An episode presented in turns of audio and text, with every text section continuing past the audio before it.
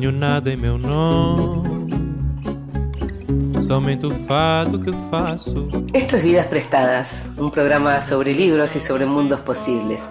Un programa sobre ficciones, sobre no ficción, sobre ensayo, sobre filosofía, cine, teatro, música, arte, todo aquello que se te pueda ocurrir que puede caber en un libro. Esto es Vidas Prestadas, un programa para nosotros, los lectores. Nada possui meu nome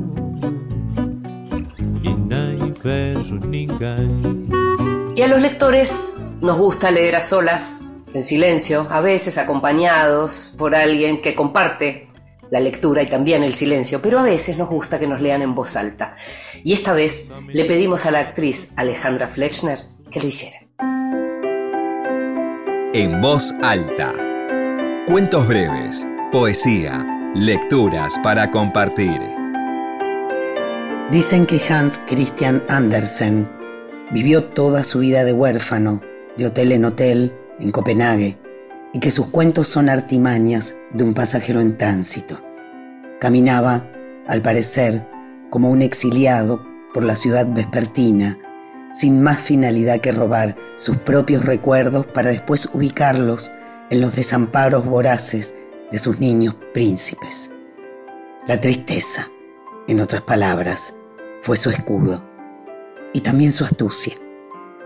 La cuidaba como un mago eximio, capaz de transmutar sus fantasías fúnebres en pequeños instantes festivos. Manifiesto de niños, hoteles, de pequeño mundo ilustrado, de María Negroni.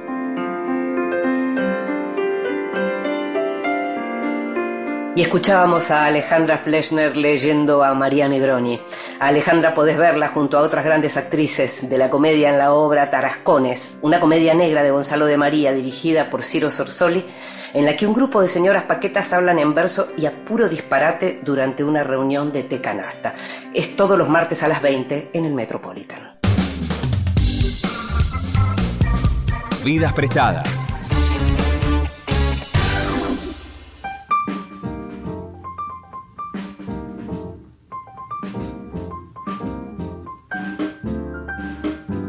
Franco Torquia nació en Ensenada, provincia de Buenos Aires, en el año 1976. Es periodista, conductor de radio y TV, escritor y reconocido militante por los derechos de la comunidad LGBT. Recientemente, Editorial Mansalva publicó su primera ficción, Te arrancan la cabeza, un caleidoscopio que reconstruye la infancia de un joven en el marco de un club náutico del conurbano a comienzos de los 80, una novela de iniciación que se desarrolla a través de los testimonios de tres personajes, uno de ellos el chico que está entrando a la pubertad y vive y observa. La riqueza de la narración está justamente en la oralidad, en los matices de esos relatos singulares y en la caracterización de los personajes, ya a partir de nombres como la rimbambita, caballo desbocado, la taquiche o el cirujano atorado. Se trata de una particular versión de novela coral, con géneros fluidos, sexo y deseos prohibidos, pedofilia sin nombre, envidias de pueblo chico y de heladeritas ajenas, en un hermoso homenaje siglo XXI a Manuel Puig, el gran traductor del habla argentina al formato literatura. Te arrancan la cabeza tiene clima, poesía, gozo y dolor. Tiene también el pulso de la melancolía de los veranos de infancia, cuando la vida era aquello que pasaba mientras el aire hervía entre el olor a zapolán y el rumor del agua. Te invito a que escuches la primera parte de la conversación con Franco Torque.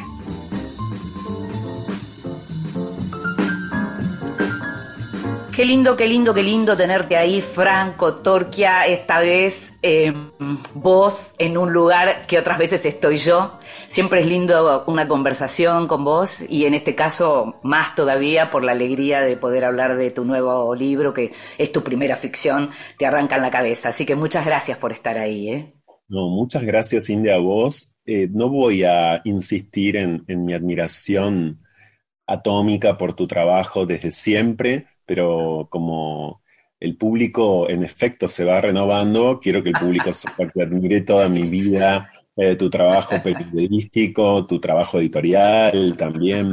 Y, también decirles que yo escucho muchísimo Vidas Prestadas, lo he hecho público en más de una ocasión, por lo que esta invitación me puso muy feliz, eh, tu productor lo sabe, eh, si había un programa al que hubiese, al, que quería ser invitado, era este, así que dale. Arranquemos con, dale. con Te arrancan la cabeza, con esta ficción, porque es una ficción. Pero ¿de dónde surge la idea para esta primera ficción?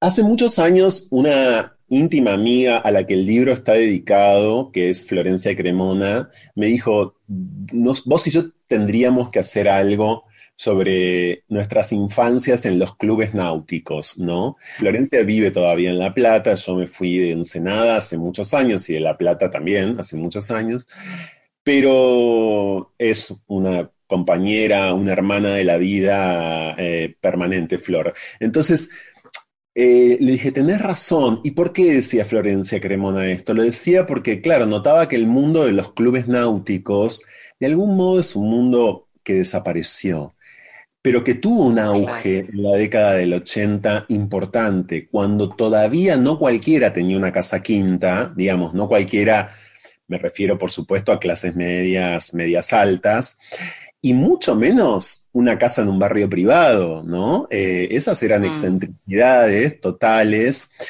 por lo que había toda una propuesta de socialización y de segmentación social, diría, propia de esos clubes náuticos a la vera del río. Clubes de regatas, por ejemplo, que están en todo el país, que sobreviven hoy como pueden o que sobreviven gracias a que ahí están estacionados los barcos, ¿no?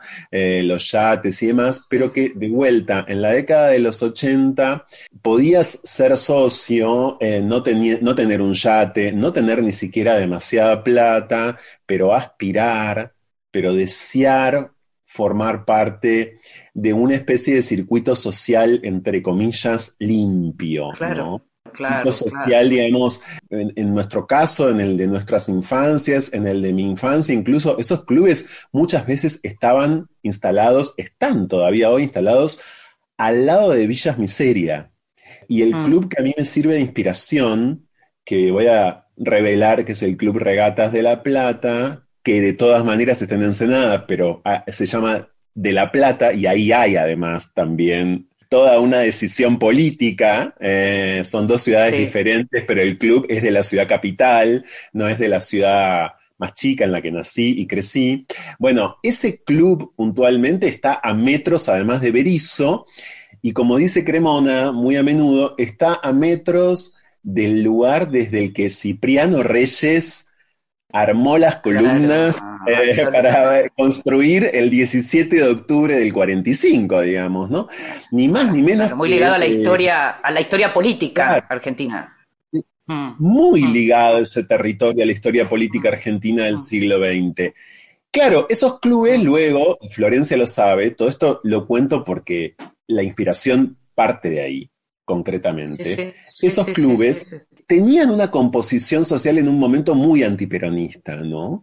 Eh, muy de profesionales, médicos, abogados, ingenieros o comerciantes notables, etcétera antiperonistas y además con Frondizi, con el gobierno de Frondizi, encontraron una especie como de, expansión eh, importante y de presupuesto importante.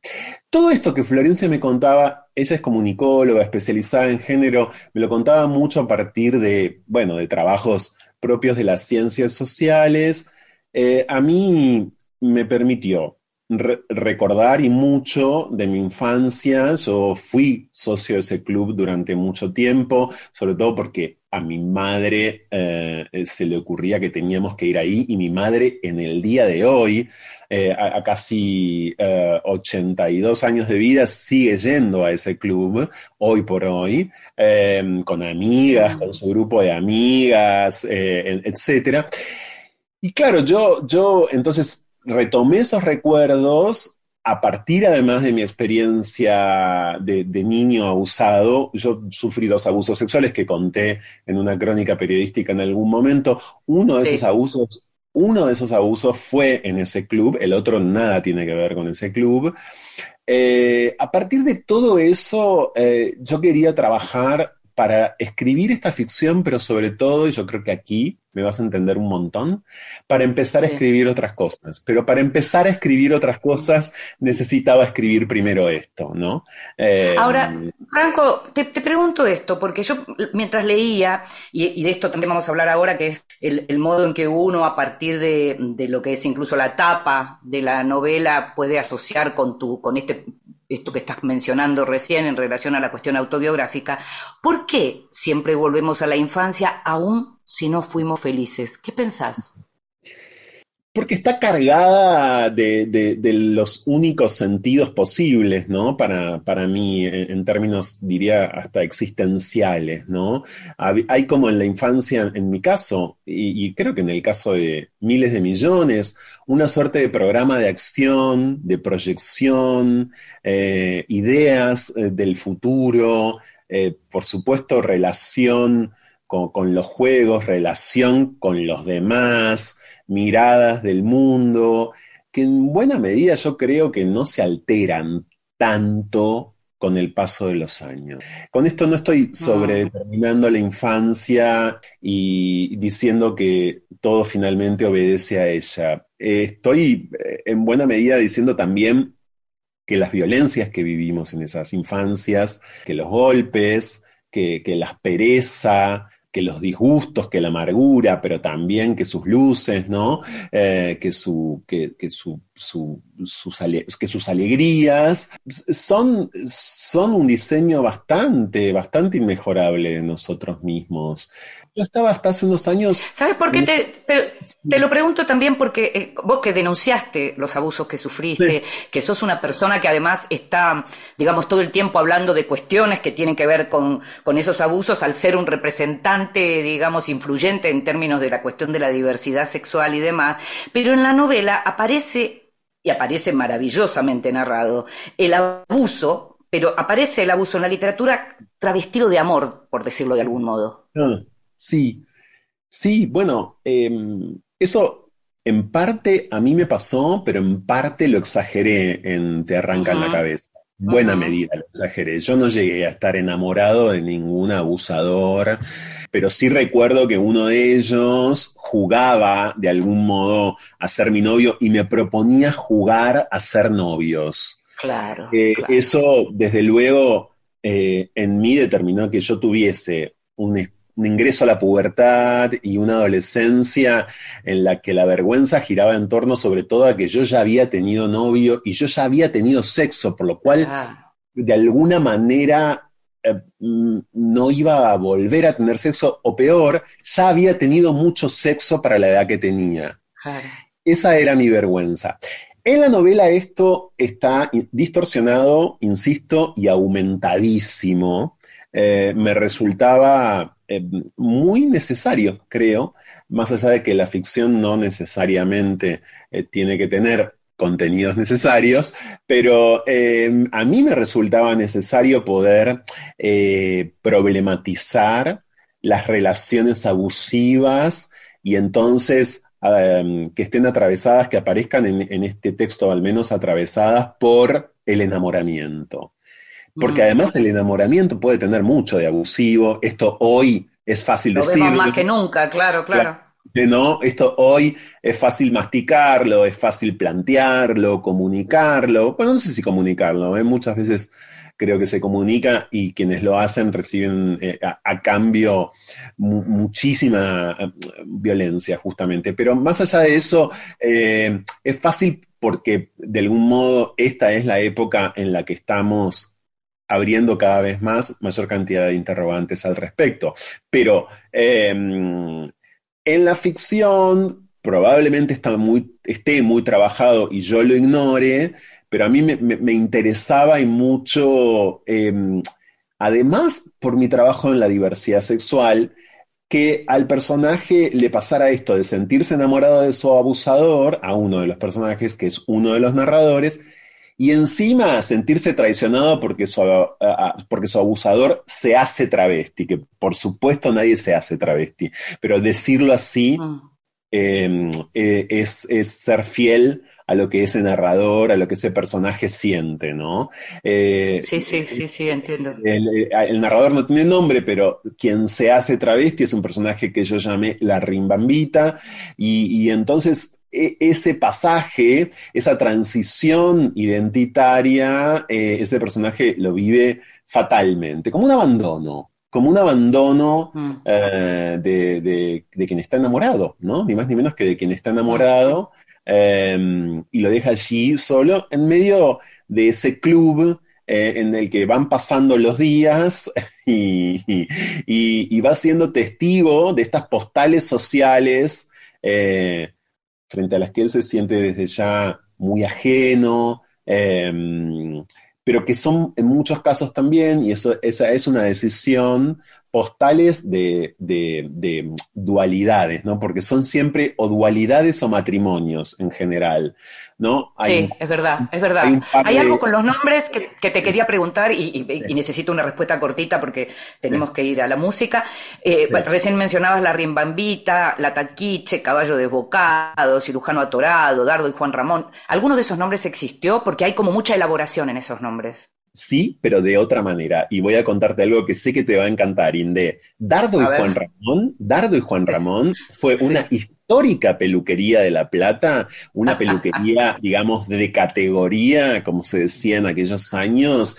y increíblemente, eh, lo digo, digamos, de, manera contra-estereotipada, Dardo y Juan Ramón no eran una pareja, eran dos socios, eran dos hombres, eh, entiendo que heterosexuales, que tenían juntos esa mm, peluquería en el centro de la ciudad de La Plata que dejó de existir hace mucho tiempo. Claro, ¿qué me pasaba a mí? Me pasaba de chico por un lado que me parecía increíble que se llamara Dardo y Juan Ramón porque tenía un sonido perfecto para mí, o sea, ya eh, esa sensibilidad como, con las marcas, si querés, eh, ya la tenía eh, de niño. Pero por otro lado, claro, escribiendo te arranca en la cabeza, dije, no, pero estos dos estos dos trolos se tienen que llamar Dardo y Juan Ramón. O sea, porque, porque suena, suena inmejorable. entonces, es a partir de esos recuerdos que los nombres son los nombres. La Taquiche es un personaje, sí, que existió, pero muy distinto al que narro, y luego, que es, que es algo que algún día me gustaría escribir o sobre lo que me gustaría seguir trabajando,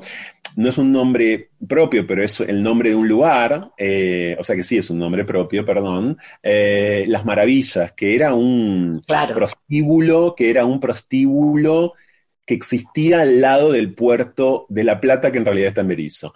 Yo de chico en la Puerta de las Maravillas vi a las primeras travestis que vi en mi vida, y por otro lado, de vuelta, no podía creer que un prostíbulo se llamase Las Maravillas. No lo podía acreditar. No, no. Mm. Me pasaba eso y me, sigue pareciendo un nombre también inmejorable. Bueno, por eso es literatura. Te invito a que escuchemos música, Franco, y seguimos conversando sobre tu novela y sobre vos y la literatura. Dale.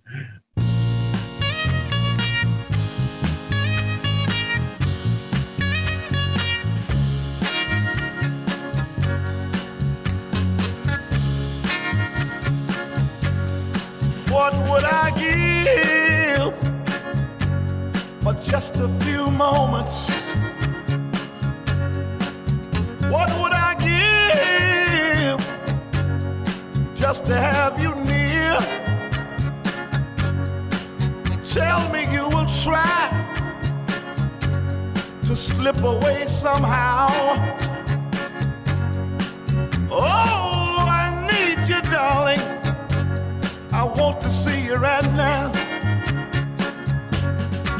Can you slip away? Slip away. Slip away. Yeah. Oh, I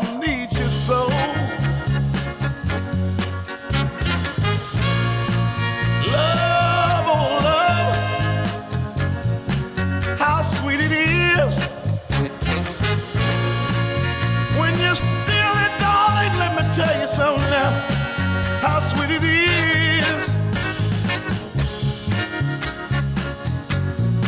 Now I know it's wrong, the things I ask you to do.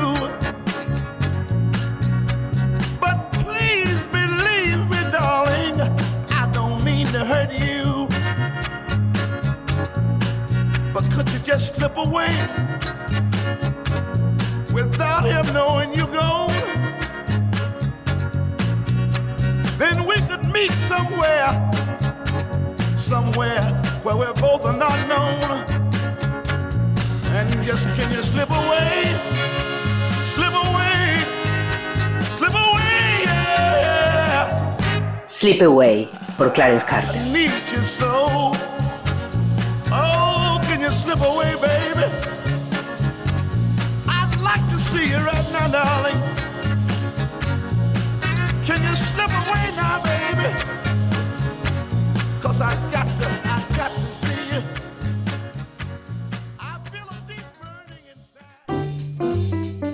Bienvenidos.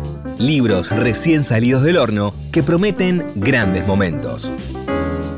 Y en este Bienvenidos te hablo de tres libros distintos, diferentes, en todos los casos escritos por mujeres. Se viene dando mucho esto de que los libros de los que hablamos están escritos por mujeres y es que se están publicando más cosas que tienen que ver con mujeres. En uno de los casos es un clásico, es una mujer que siempre fue publicada y que es Virginia Woolf, pero en este caso es una editorial que apuesta a, una edición de un cuarto propio, el clásico texto de Virginia, en edición ilustrada y comentado por Agustina de Diego. Esto fue publicado por eh, Editorial Fera. El libro es muy bonito, tiene muy lindas ilustraciones y como te decía, es un clásico y a veces al clásico hay que darle una vuelta. En este caso, Fera eligió hacerlo por el lado de la ilustración.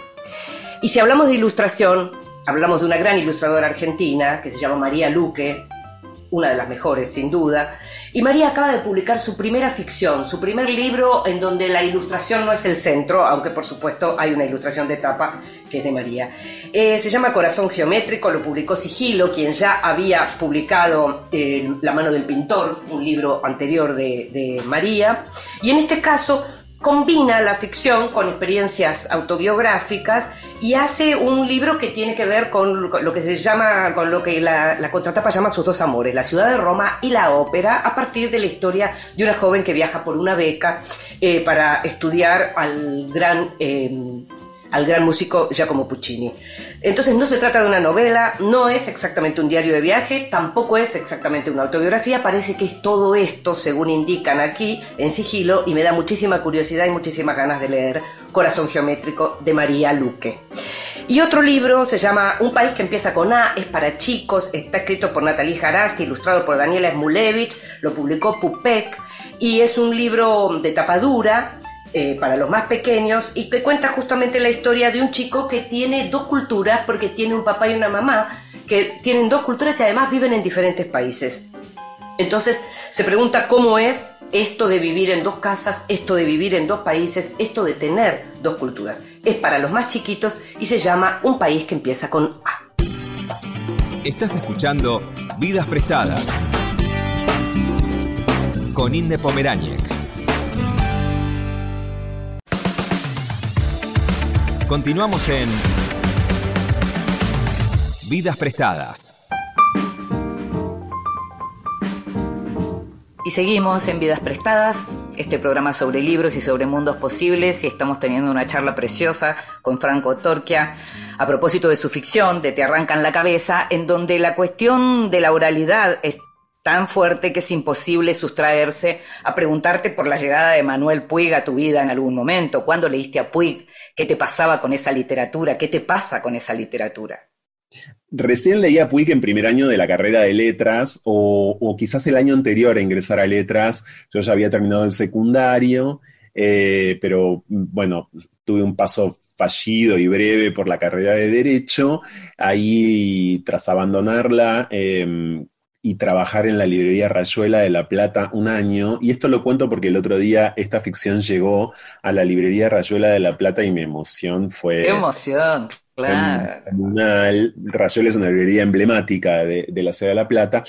Ahí, ese año, antes de iniciar letras, leía Puig por primera vez. ¿Por qué? Porque eh, la cátedra de introducción a la literatura, a cargo de José Amícola, todavía hoy, te decía que tenías que leer, entre otros eh, textos, de Buenos Aires Afer, que sigue siendo al día de hoy uno de los libros más bellos que leí en mi vida. Tiene muchos detractores esa novela, como sabés, pero a mí, a mí me, me cautivó notablemente. Entonces fui de, de- de Buenos Aires a Fer hacia atrás, digamos, y leí La tradición de Rita Hayes, Claro. leí Boquitas Pintadas. Claro, porque ahí, eso te iba a decir, porque tu personaje, yo lo que pensaba es que si uno tuviera que definirlo, el personaje del niño, digamos, es como un Toto de los años 80, ¿no? Sí,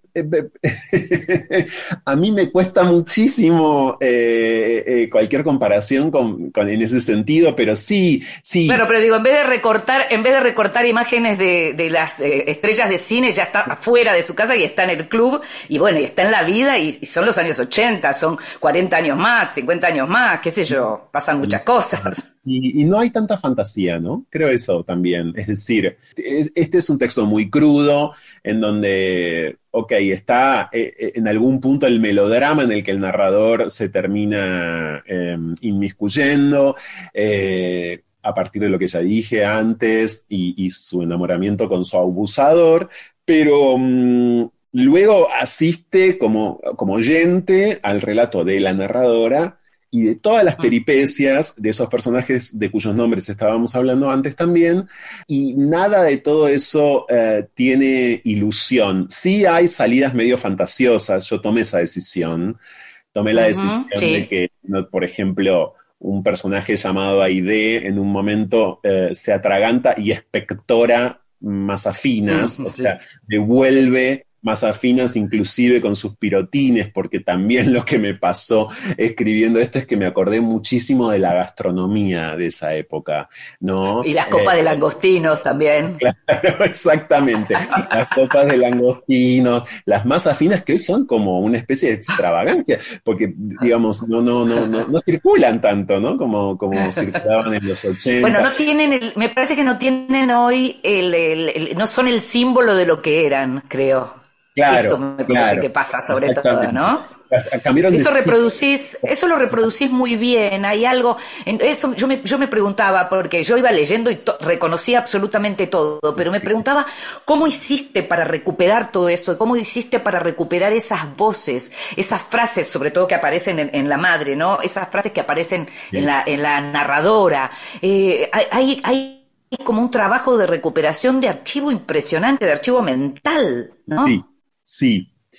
Me ayudó y mucho poder trabajar en silencio, que no era silencio total. Quiero también decir que, que esto lo, lo escribí escuchando a todo volumen con auriculares. Schumann.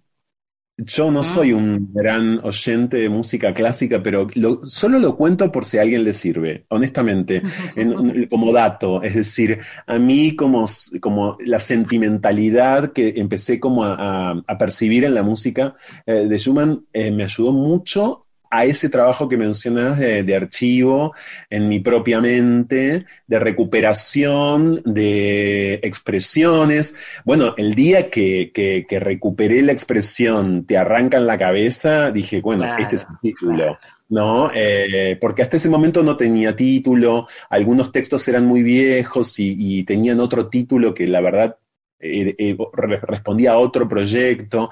Eh, los reescribí, los redireccioné.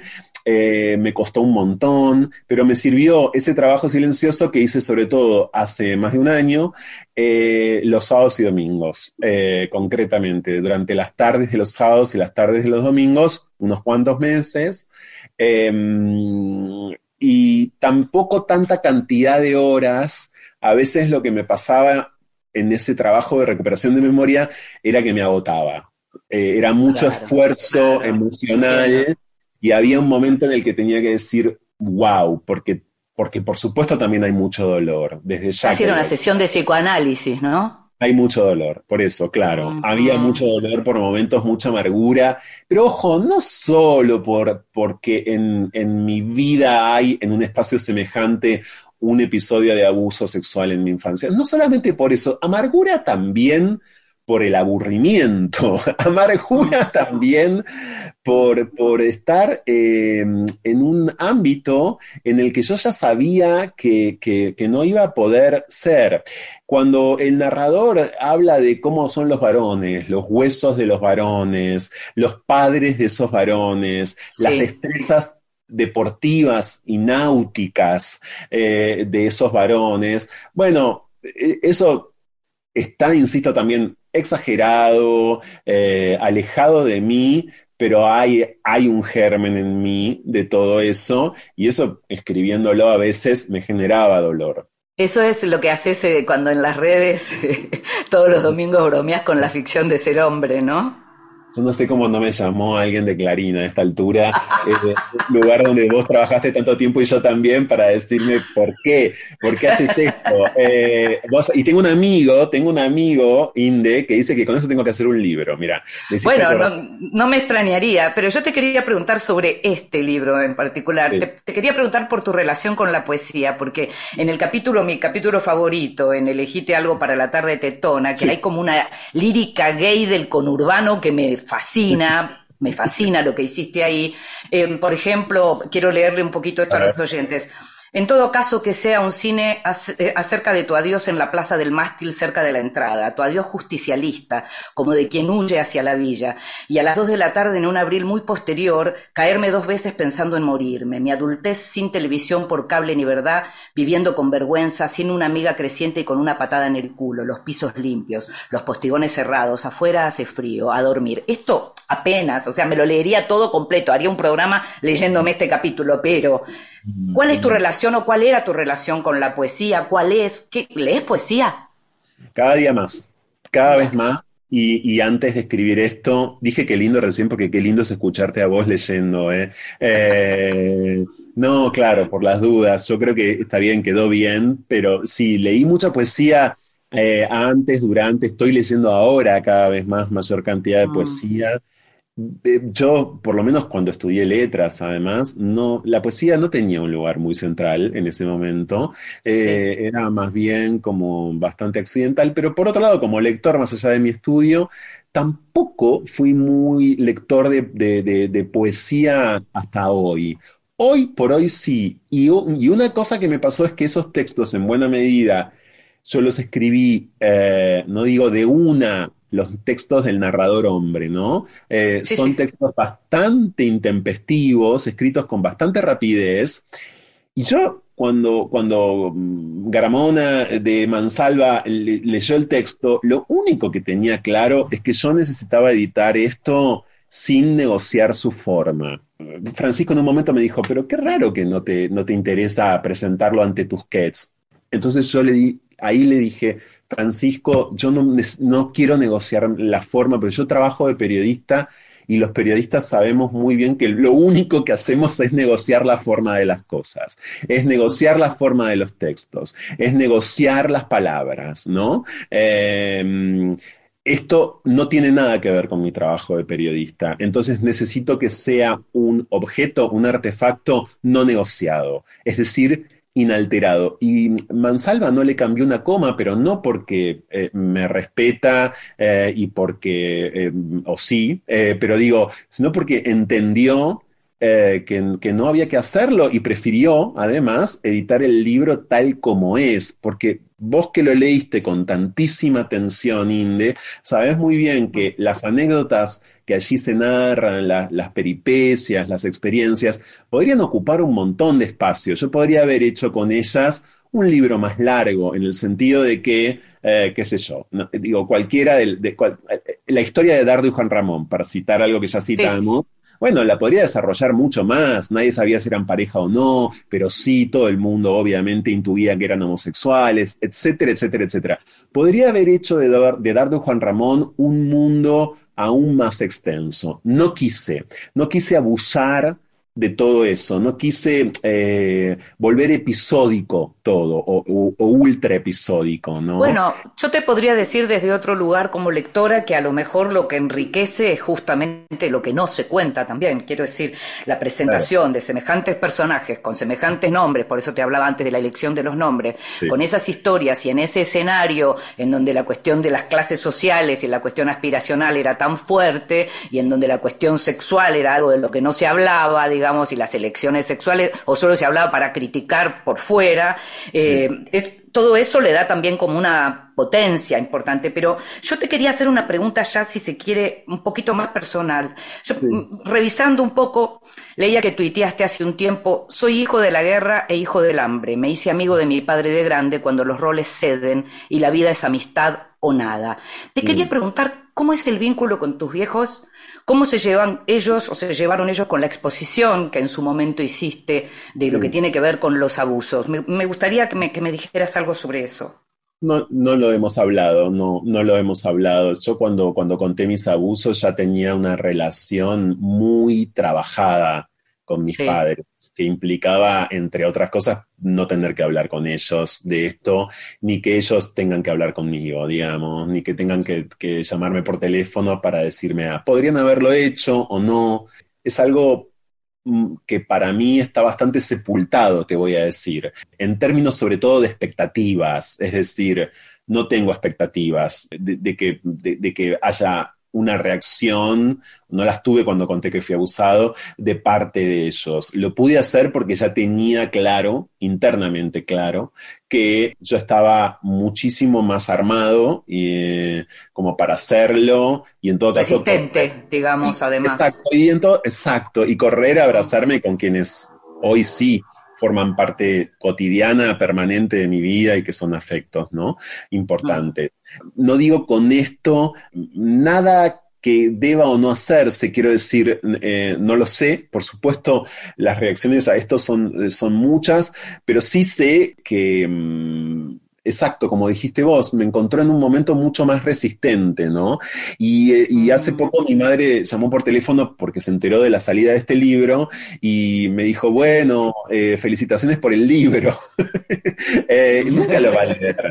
Nunca lo va a leer porque además es una persona que no lee, nunca leyó en su vida, no le interesa leer, no le importa leer. Em, me dio risa, la verdad que me dio risa que me diga Sabes que felicitaciones. podemos, para cerrar, para cerrar, lo que podemos decir es que fue gracias a tu tía y a tu insomnio que sí llegaste a la literatura, aunque no había libros en tu casa, y que gracias a que llegaste a la literatura leíste y escribís. Y eso está bueno. Sí, esa tía falleció el año pasado, le, le mando un beso donde quiera que esté, se llamaba Irma, que también es un nombre que podría haber usado. Eh, y la verdad que sí, su legado, se lo dije a uno de sus hijos hace poco, su legado es ese, y lo has resumido de la mejor manera posible. No me extraña. Te, te mando, te mando un abrazo, Franco. Muchas gracias por estar con nosotros hablando de tu novela, ¿eh? No, muchísimas gracias a ustedes, muchas gracias, Inde. Es muy conmovedor para mí encontrarme con una lectora así, muy conmovedor. Gracias de verdad, sigo escuchando el programa. Un abrazo, ¿eh? Un abrazo.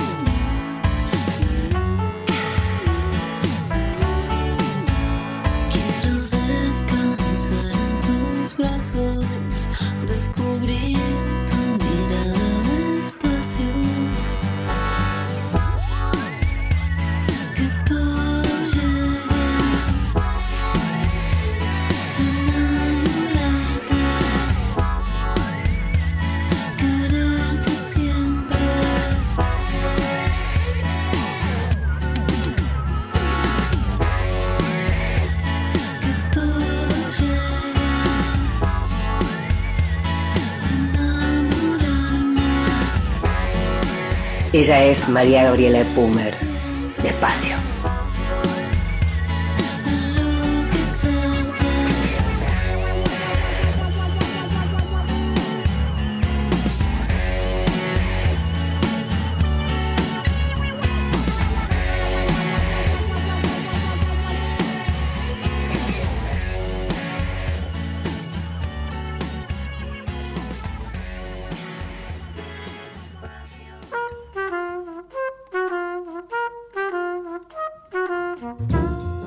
Mesita de Luz.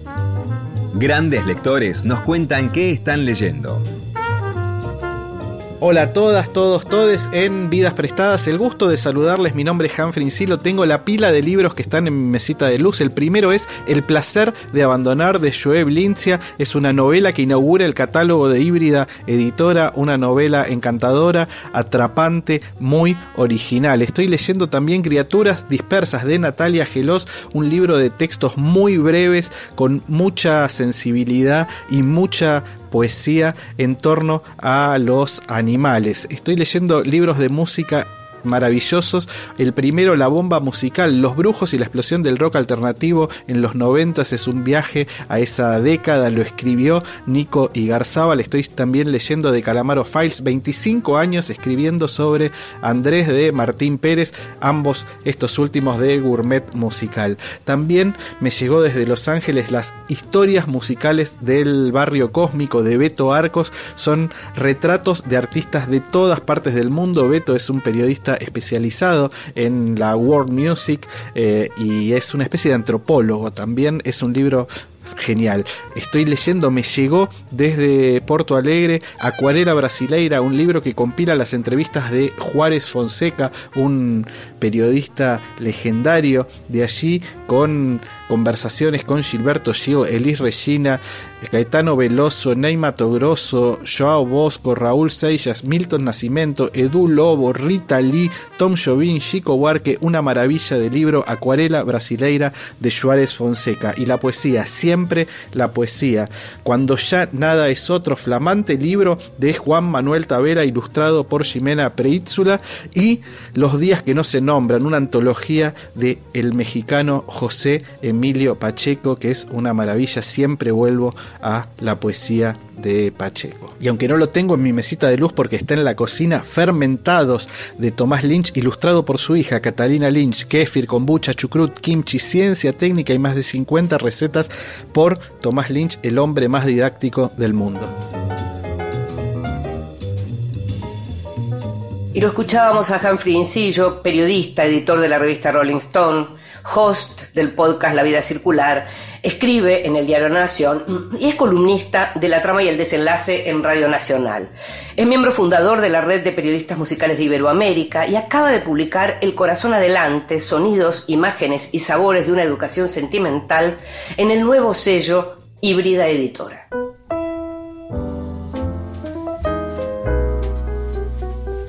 Libros que sí. Títulos nuevos y no tan nuevos que son imperdibles. Y en libros que sí, hoy te quiero hablar de dos libros que tienen mucho que ver con, con nosotros, con este programa, con la, con la filosofía y la esencia de este programa, y que son los libros. Eh, uno de ellos es un clásico, tal vez lo conoces por la, por la edición literaria o por su versión cinematográfica, se llama La Librería, lo escribió, fue la primera novela de la escritora británica Penelope Fitzgerald. Eh, y llega en una edición de impedimenta de tapadura muy bonita, eh, con un prólogo, con un posfacio en realidad, o sea, después de la novela tenés un texto de Terence Dooley que fue el yerno de Penelope Fitzgerald y que nos cuenta que de todo lo que está en la librería tuvo que ver con la propia vida de la escritora. Eh, tal vez te re- recordás que es la historia de, Florence, una mujer que enviuda y llega eh, a, un pueblo en la costa este de, Inglaterra, eh, monta una librería, la librería tiene como sus fantasmitas y también la política del pueblo se juega dentro de lo que es esa librería, que le hacen un poquito la vida imposible a, Florence. Eh, la novela es deliciosa, la película realmente está muy bien y lo que añade este posfacio de Dooley realmente está muy bien porque cuenta cuánto de realidad había en la librería y habla muy bien de, de, de quién fue su suegra, hay ilustraciones, la verdad que la edición es preciosa.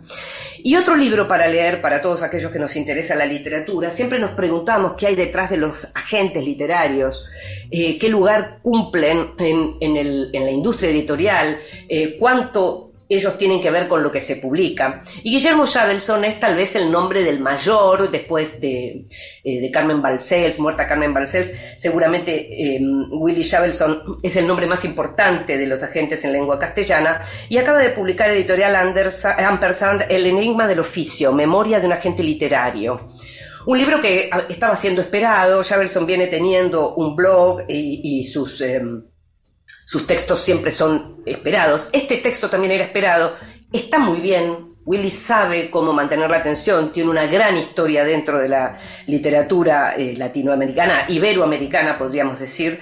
Eh, hay algo que tal vez sí estaría faltando y, y se sabe y él lo dice, y tiene que ver con que él decidió escribir sobre aquello que ya no le genera compromiso al día de hoy, porque su agencia sigue existiendo. Entonces quiere decir que habla mucho de aquellos autores, grandes autores, como Piglia, como, como eh, Saer, por supuesto, como Leo Brizuela, pero que ya están muertos. Eh, y entonces lo que nos está faltando es un poco de vida eh, que todavía existe, porque como te digo, la agencia existe, estaría faltando eso en este libro que se llama Memorias de un agente literario y que justamente va hacia atrás, hacia sus comienzos dentro del mundo literario, porque él no solo fue fue editor también, tuvo algunos escándalos en el mundo editorial y, y cuestiones que, más cercanas también al delito, de las que tampoco se habla.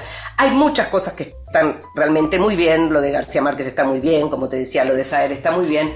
Le estaría faltando eso, eso que uno podría objetarle, que es un poquito más de presente. Pero el libro se llama Memorias de un agente literario, fue publicado por Ampersand y es absolutamente recomendable, así como está.